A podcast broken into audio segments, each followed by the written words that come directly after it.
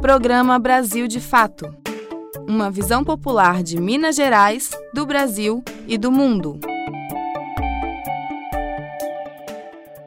Olá, boa noite para você que está sintonizado com a gente aqui na Rádio Favela, para você que nos escuta nas plataformas de podcast, no Spotify, no Anchor ou nas outras aí plataformas. Seja muito bem-vindo. Está no ar o programa Brasil de Fato desta quarta-feira, dia 13 de janeiro de 2021. Confira os destaques desta edição. Em entrevista exclusiva ao Brasil de Fato, o fundador da Anvisa esclarece os passos sobre a vacinação no Brasil. Em Belo Horizonte, entidades lançam carta de apoio ao fechamento do comércio na capital. Saiba o que está por trás do fechamento da Ford no Brasil. Saída da empresa vai deixar mais de 60 mil trabalhadores desempregados. Essas e outras notícias você confere agora. Não saia daí. Eu sou a Amélia Gomes e eu sigo com você pela próxima meia hora. Brasil de fato chegou. Bora escutar. Brasil de fato chegou. O programa popular. Brasil de fato chegou. Bora escutar. Brasil de fato chegou o programa popular.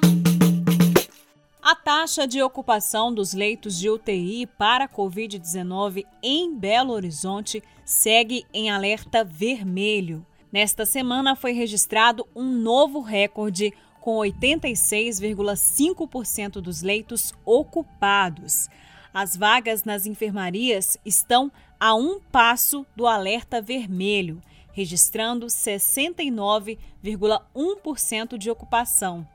Lembrando aí para você que o alerta vermelho é atingido quando a ocupação chega a 70%.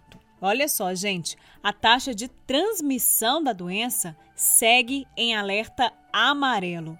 As informações são do último boletim epidemiológico divulgado pela PBH. E por causa dos alarmantes dados, começou a vigorar nesta semana o fechamento do comércio na capital mineira. A medida foi alvo de protestos e de críticas por parte dos empresários. No entanto, entidades da sociedade civil lançaram uma carta em apoio à decisão do prefeito de BH, Alexandre Calil. No documento, as entidades afirmam, abre aspas, Sabemos os custos e os prejuízos sociais e econômicos da retomada do distanciamento social no grau mais restritivo que vivemos durante a pandemia. Porém, os dados concretos demonstram a necessidade imperativa de se evitar uma catástrofe ainda maior. Fecha aspas. No texto, as entidades reforçam ainda que um paciente crítico com Covid-19 que não encontra uma vaga de UTI tem de 3 a 4 vezes mais de chances de morrer. Esse é um dado muito importante, viu, gente? A carta aberta é assinada por órgãos como o Sindicato dos Professores da Universidade Federal de Minas Gerais e a União Nacional dos Estudantes. O documento finaliza cobrando que a Prefeitura de Belo Horizonte torne público o quanto antes possível o cronograma de vacinação da população belo-horizontina e que a Prefeitura cobre do governo estadual um posicionamento semelhante. Se você quiser, você pode conferir na íntegra essa carta aberta das entidades de Belo Horizonte lá no nosso site. O endereço é brasildefatoMG.com.br www.radiobrasil.com.br. Essa emissora é parceira da Rádio Brasil de Fato. E nós seguimos falando sobre os dados da pandemia no Brasil, que infelizmente, né, gente, segue em altos números desde o começo do ano. A média móvel de novos infectados pela Covid-19 superou 55 mil casos nesta terça-feira. Este é o maior patamar já registrado no país. Quando a gente fala da média móvel dos casos, a gente está falando o seguinte: que esse número aí, 55 mil casos, é resultado da soma de todos os registros dos últimos sete dias, dividida por sete. Com os números desta terça-feira, o Brasil completa quatro dias em patamares acima de 50 mil. Olha só, gente, de acordo com o um relatório da Imperial College de Londres, a propagação do vírus aqui no Brasil segue sem controle. A taxa de transmissão chegou a 1,21 nesta segunda-feira, dia 11. Olha só como que esse número tem aumentado significativamente. Na semana anterior, esse índice era de 1,04. Cabe lembrar, gente, que resultados acima de 1 como a gente tem vivido aqui no Brasil, indica o descontrole da pandemia. E olha só, essa taxa que a gente está com ela agora, né, de transmissão de 1,21, significa que um grupo de 100 pessoas que estão contaminadas, né, com o coronavírus, tem potencial de infectar mais de 120 pessoas. É muito grave aí, né, gente? E a cada novo infectado, a proporção aumenta aí naquele efeito dominó, como a gente conhece bem aí, né? Bom, e infelizmente mais uma notícia ruim aí com relação à pandemia. A Fiocruz, Fundação Oswaldo Cruz, confirmou a existência de uma nova cepa do coronavírus no Amazonas. Segundo o estudo, a variante teria evoluído de uma linhagem viral que já circula no estado.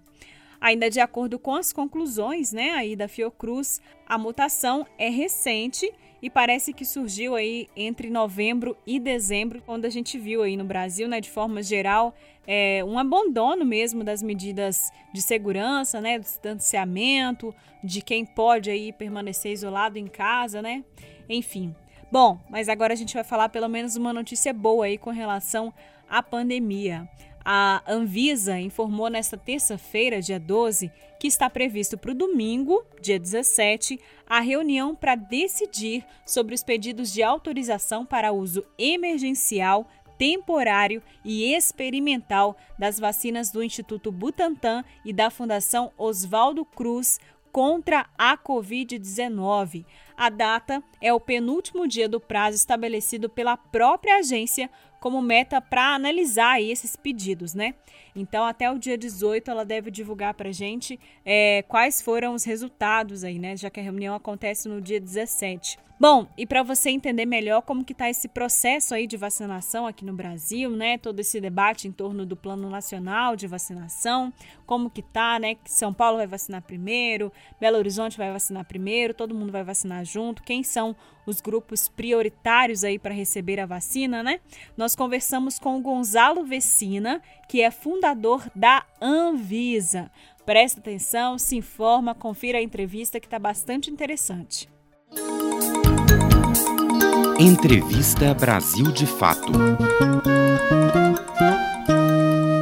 Ainda que permeada por disputas políticas, vai-vens e incertezas, a aprovação da vacina contra o novo coronavírus no Brasil parece estar próxima. A meta da Anvisa, Agência Nacional de Vigilância Sanitária, é analisar os pedidos de uso emergencial dos imunizantes produzidos pela Fiocruz, a Fundação Oswaldo Cruz, e pelo Instituto Butantan em até 10 dias. Em entrevista ao Brasil de Fato, Gonzalo Vecina, fundador e ex-presidente da Anvisa, avalia a atuação das instituições de saúde envolvidas no processo, assim como a interferência e a apropriação política que recai sobre ele, seja em nível federal ou estadual. Acompanhe a conversa com a jornalista Lu Sodré. Bom, antes de tudo, quero agradecer ao senhor por estar aqui cedendo nessa entrevista para o Brasil de Fato. E antes de abordar os fatos mais recentes, eu queria perguntar, enquanto né, alguém que atuou na presidência da Anvisa, como o senhor avalia a atuação do órgão e o papel que ele tem desempenhado na aprovação é, de um imunizante contra o coronavírus? Eu acho que a Anvisa, embora tenha sofrido uma pressão muito grande é, por parte do governo e inclusive também por parte do, do, Estado de São Paulo, pressão da sociedade que está buscando vacinas, a Anvisa tem saído relativamente bem. É, tenho receio, não há dúvida, tenho receio. Acho que o anúncio, por exemplo, de que com tenente-coronel aí estaria sendo indicado para ser diretor da Anvisa. É, é, um anúncio perigoso, porque o tenente-coronel não tem nada a ver com saúde e, ao contrário, é um sujeito que nas suas redes sociais tem emitido um conjunto de opiniões é, muito ruins do ponto de vista da saúde pública. E aí eu espero, sinceramente, que esse jogo de pesos e contrapesos que a democracia tem faça o seu papel e consiga não, não aceitar a indicação desse tenente-coronel. Ele terá que ser sabatinado no, no Senado. Além do que, a lei que criou as agências exige que a pessoa indicada para ser diretor tenha larga experiência no setor, etc. Então, ele não reúne as condições necessárias. Muito se fala desse processo de politização, né, por assim, de interferência política no órgão. É, nesse sentido, negacionismo negacionismo que o Jair Bolsonaro é, defende na área da saúde é, interferiu para o fato da gente não ter começado uma vacinação até esse momento? Quais foram os danos para a saúde pública da figura negacionista do Bolsonaro? Sem dúvida, interferiram. Né? Ele, ele nega a, a importância da vacina, nega a importância dessa doença é, continua tratando essa doença como se fosse uma gripezinha, o que essa doença certamente não é, uma doença gravíssima, já causou mais de 200 mil mortes, boa parte delas evitáveis se nós tivéssemos um governo mais presente na história nesse ano que passou. O Bolsonaro, ele, é, ao ser negacionista, ao negar inclusive a importância da vacina, ele acaba produzindo efeitos, inclusive, em outras vacinas. E isso é muito ruim. Nós estamos com uma perda de capacidade de vacinação desde 2016, 2017, que é grave. Né? A cobertura de vacina do sarampo, a cobertura de várias vacinas caíram nesse período por inação do governo federal. A inação do governo federal é muito grave. O governo federal detém 50% do total dos recursos do SUS. Então, é muito ruim essa posição negacionista do nosso presidente. É um exemplo ruim. A gente tem, tem como saber se vamos precisar de, além das duas doses, mas é uma vacina anual? Tem alguma perspectiva nesse sentido? Infelizmente, como nós começamos a testar essas vacinas a partir de junho, julho do ano passado, é, nós só temos seis, sete meses de observação. Por mais que você possa dizer assim, é, a experiência que nós temos com a vacina, sei lá, do ébola, que é uma vacina de vetor viral, é que a imunidade dura, que dá para falar, quatro, cinco anos. A vacina do ébola tem quatro, cinco anos. Agora, a vacina do sarampo, uma vacina de vírus inativada, com uma dose de reforço, ela dura a vida inteira. Poderia dizer para você, olha, a vacina de vírus inativada do Butantan vai durar a vida inteira, porque a vacina do sarampo dura a vida inteira. Por outro lado, a vacina da gripe é uma vacina de vírus inativado, que dura um ano. Então, não dá para afirmar nada. Nós vamos ter que continuar fazendo a avaliação de quem teve a doença, por um lado, e, e, de quem foi vacinado, por outro lado, e acompanhar a persistência da produção de anticorpos nessas duas populações. Tem outra saída. É, a gente está com essa perspectiva de começar a vacinação aqui em São Paulo no dia 25, e esse movimento do governo federal, que ainda não tem né, uma data precisa, mas é fato que o que se anuncia é que a gente vai iniciar a vacinação primeiro em São Paulo, depois nos outros estados. É, é, iniciar essa vacinação de forma separada e não de forma unificada, é, pode atrapalhar o processo, no sentido de que, por exemplo, uma pessoa imunizada de São Paulo viaja para Goiás e carrega o vírus, é, atrapalha a, a imunização coletiva isso acontecer de forma separada?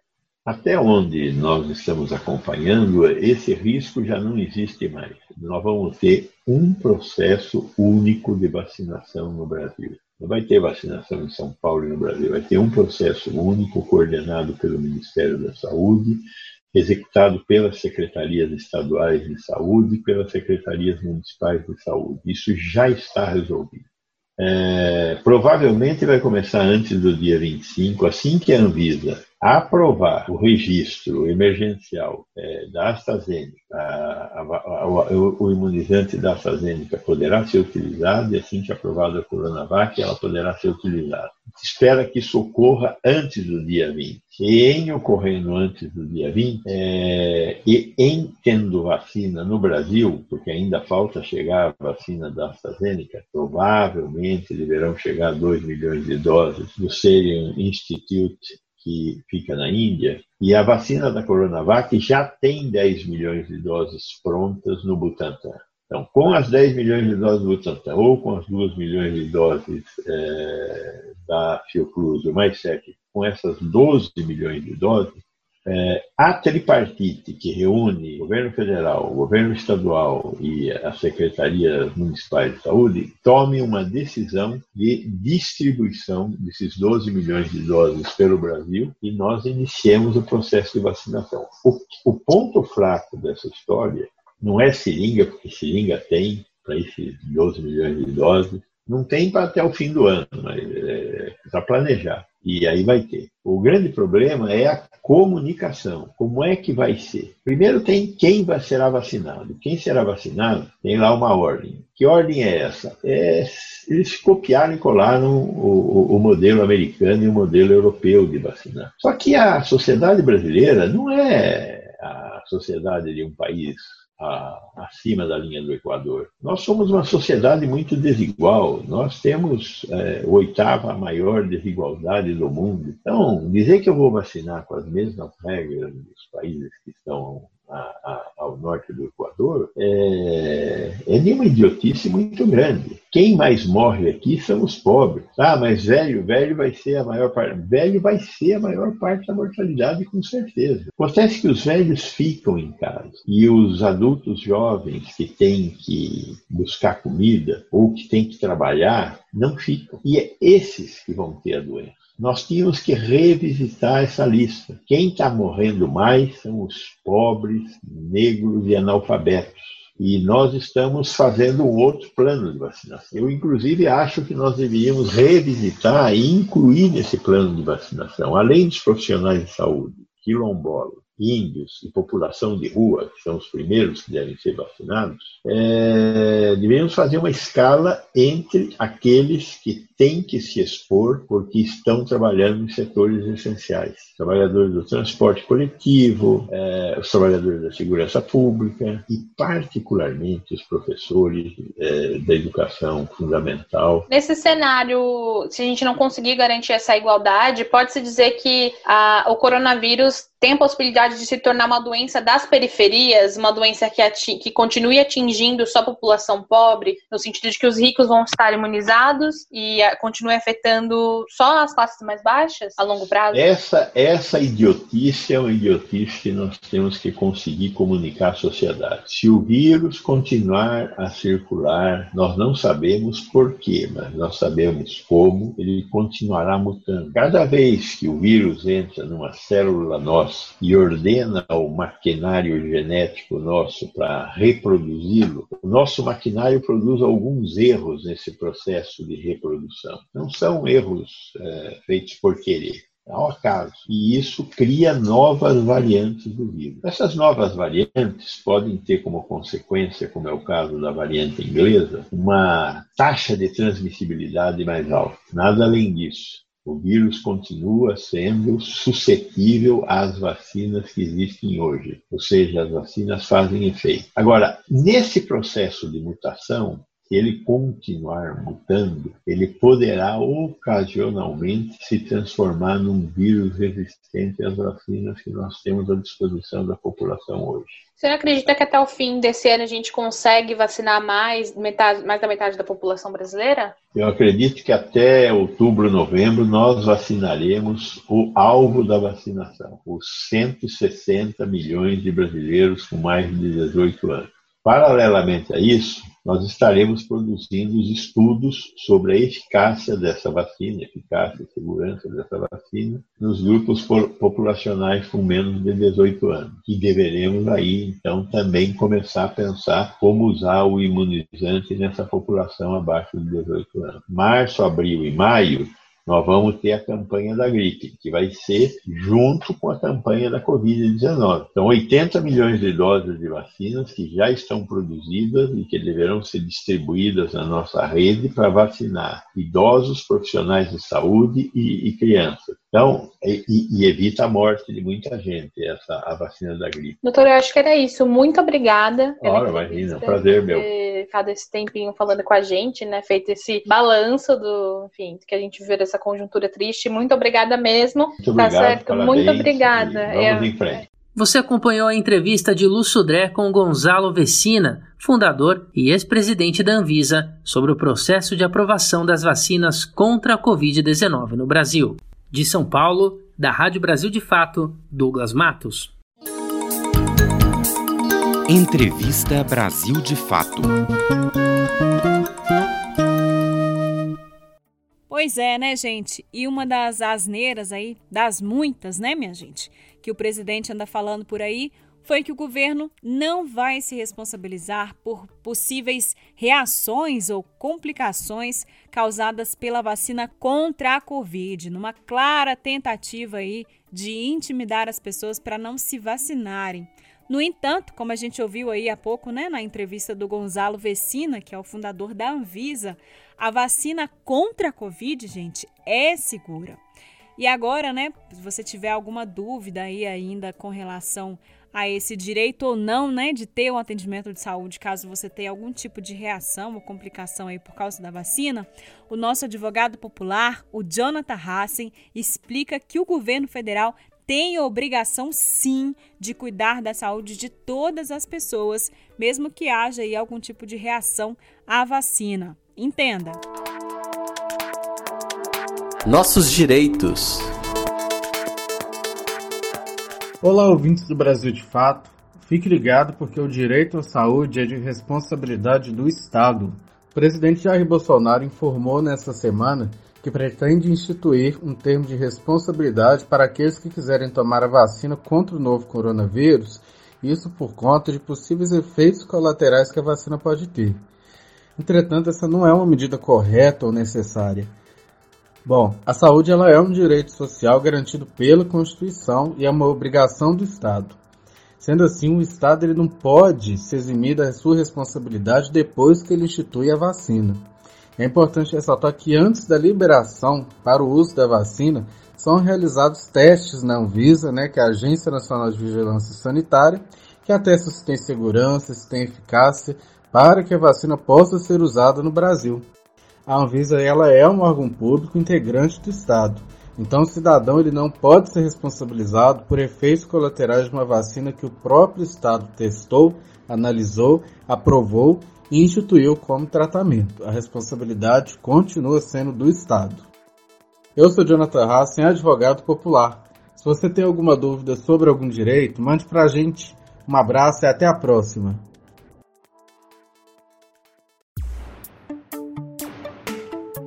Você está ouvindo o programa Brasil de Fato. Uma visão popular de Minas Gerais, do Brasil e do mundo.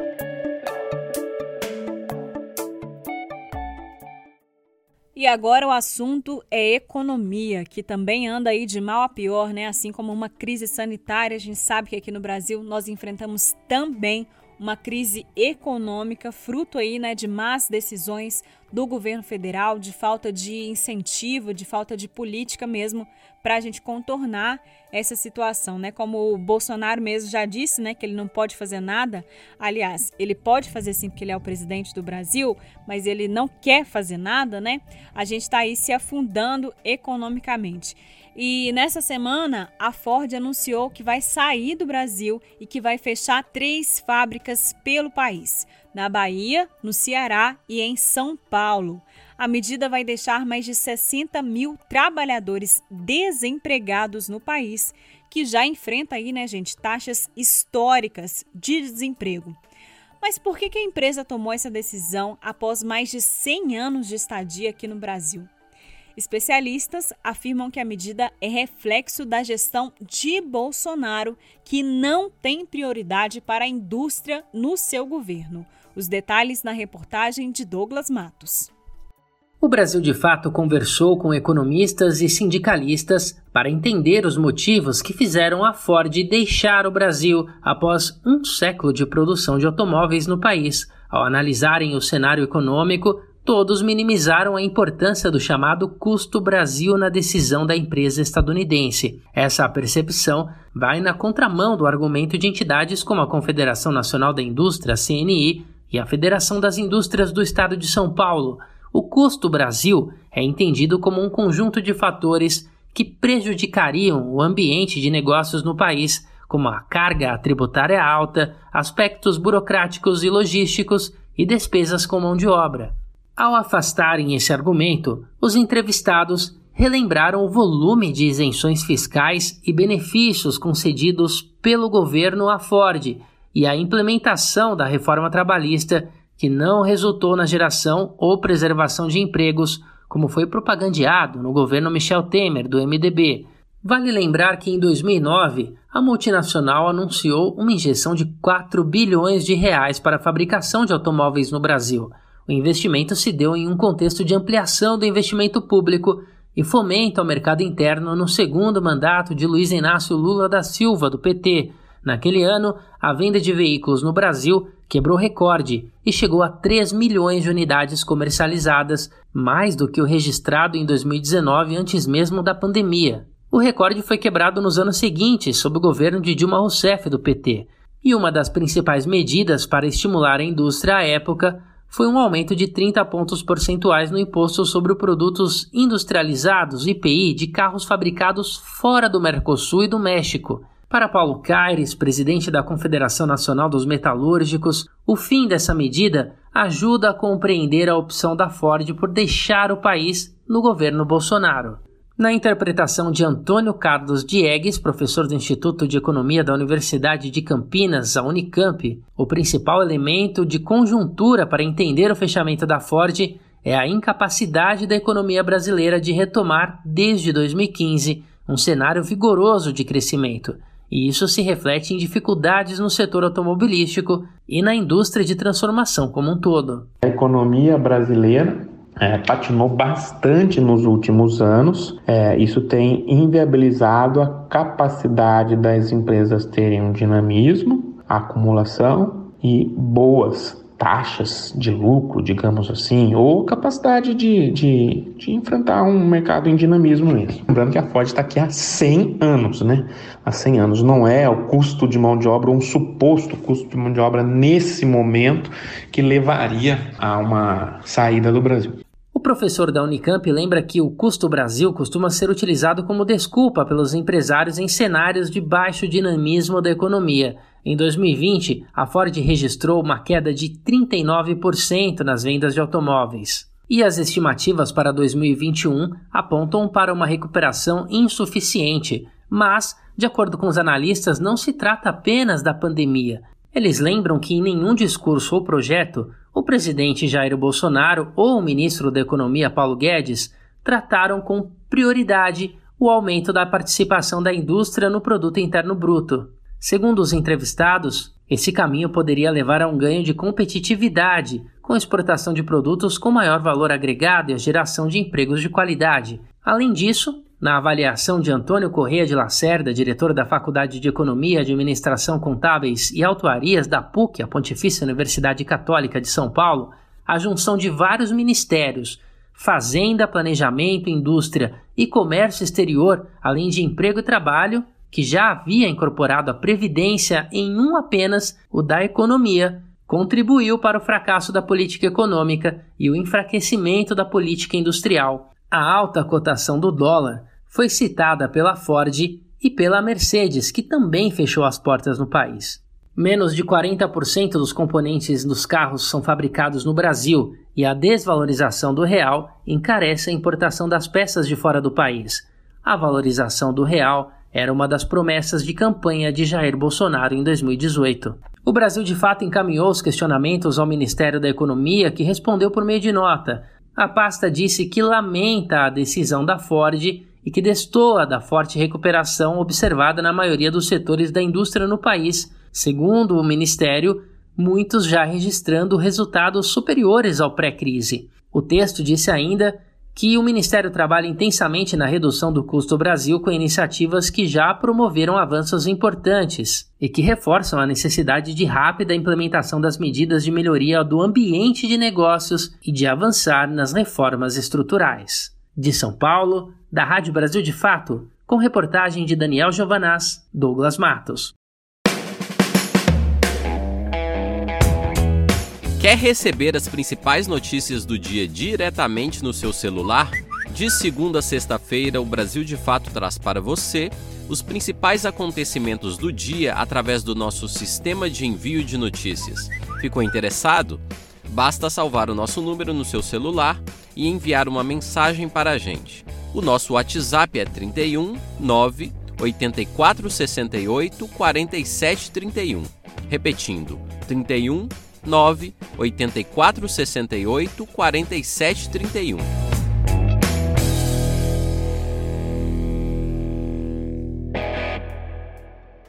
Mesmo diante do grave cenário de óbitos e contágios de coronavírus no Brasil, o governo segue no erro de manter o Enem, o Exame Nacional do Ensino Médio, para o próximo domingo, dia 17, e no dia 24. Uma decisão, gente, que é uma clara demonstração aí, né? Mais uma clara demonstração de total negligência com a saúde dos brasileiros. Imagina você aí que tem um filho, que tem uma irmã, um irmão, né, um companheiro que vai prestar o ENEM e vai ter que se expor, né, a esse risco aí a gente sabe que é impossível, né, gente, garantir a segurança sanitária num evento de grandes proporções, de enormes proporções, como é o Enem. E nesta terça-feira, dia 12, saiu a decisão da Justiça Federal de São Paulo de manter o exame aí para os dias 17 e 24. A ordem contraria pedidos das entidades estudantis e da Defensoria Pública da União, que entrou com uma ação na semana passada para que as provas fossem remarcadas. Lembrando também que o governo federal fez aquela consulta pública, né, com os candidatos, perguntando quando que eles achavam que deveria ser melhor, né, remarcar o ENEM, que estava marcado para novembro do ano passado, vocês lembram? Aí teve essa consulta, os candidatos responderam, optaram pelo mês de maio e o governo federal, né, negligenciou aí é, deu as costas mesmo, né, para a resposta aí dos candidatos e marcou essa prova para agora, para janeiro. Então, para que que fez essa consulta se não ia é, é, atender aí o pedido dos candidatos, né? Pois é, e por aqui, né, a gente segue aí na campanha pelo adiamento do Enem, né, porque não tem condições nenhuma de realizar um exame é, diante de uma pandemia com dados tão graves como os que a gente enfrenta aqui no Brasil. E a gente segue orientando aí para os estudantes, né, caso é, mantenham aí no compromisso de fazer a prova, né? Que tenham cautela, que se resguardem, que tentem manter aí as medidas é, de proteção, né, para tentar evitar aí a contaminação, porque, gente, o país não tem mais leitos, não tem equipamento e não tem trabalhadores de saúde para atender essa demanda que a gente já tem. Imagina a que vai, é, infelizmente, vai explodir aí depois do Enem, né? Então, pessoal, quem for fazer a prova no domingo agora, vai de máscara, tenta manter a distância, não conversa com ninguém para evitar aí, né, contato, para evitar é, todo tipo mesmo de contaminação. Se for possível, tenta se manter isolado num quarto em casa, né? Depois que voltar da prova. Se não tiver como ficar isolado em casa, num quarto, né? A gente sabe que muitas pessoas, muitas famílias dormem todos juntos no mesmo quarto, né? As casas no Brasil são pequenas, né? Para a maioria da população, as casas dos trabalhadores são pequenas. Então, gente, quem fizer a prova aí no, no domingo agora, dia 17, no domingo dia 24, usa máscara dentro de casa, sabe? Para proteger a sua mãe, proteger o seu pai, proteger a sua avó. Não custa nada, né? Então usa aí a máscara dentro de casa para evitar aí, né, caso você tenha sido contaminado no exame, é, de contaminar mesmo seus familiares, né, seus entes queridos, principalmente as pessoas do grupo de risco, né? E tentem tomar todas as medidas possíveis de segurança, porque a gente quer a nossa juventude viva, né? Então se cuidem aí, se protejam e vamos aí na luta, seguimos na luta aí pelo adiamento do Enem. E nós vamos ficando por aqui. Esta edição teve apresentação, roteiro e trabalhos técnicos de Amélia Gomes. A produção é da equipe de jornalismo do Brasil de Fato. O programa Brasil de Fato volta na sexta-feira, às 11h30 da manhã. Eu espero por você, hein? Até lá! Você ouviu o programa Brasil de Fato uma visão popular de Minas Gerais, do Brasil e do mundo. Acompanhe mais notícias no site brasildefato.com.br.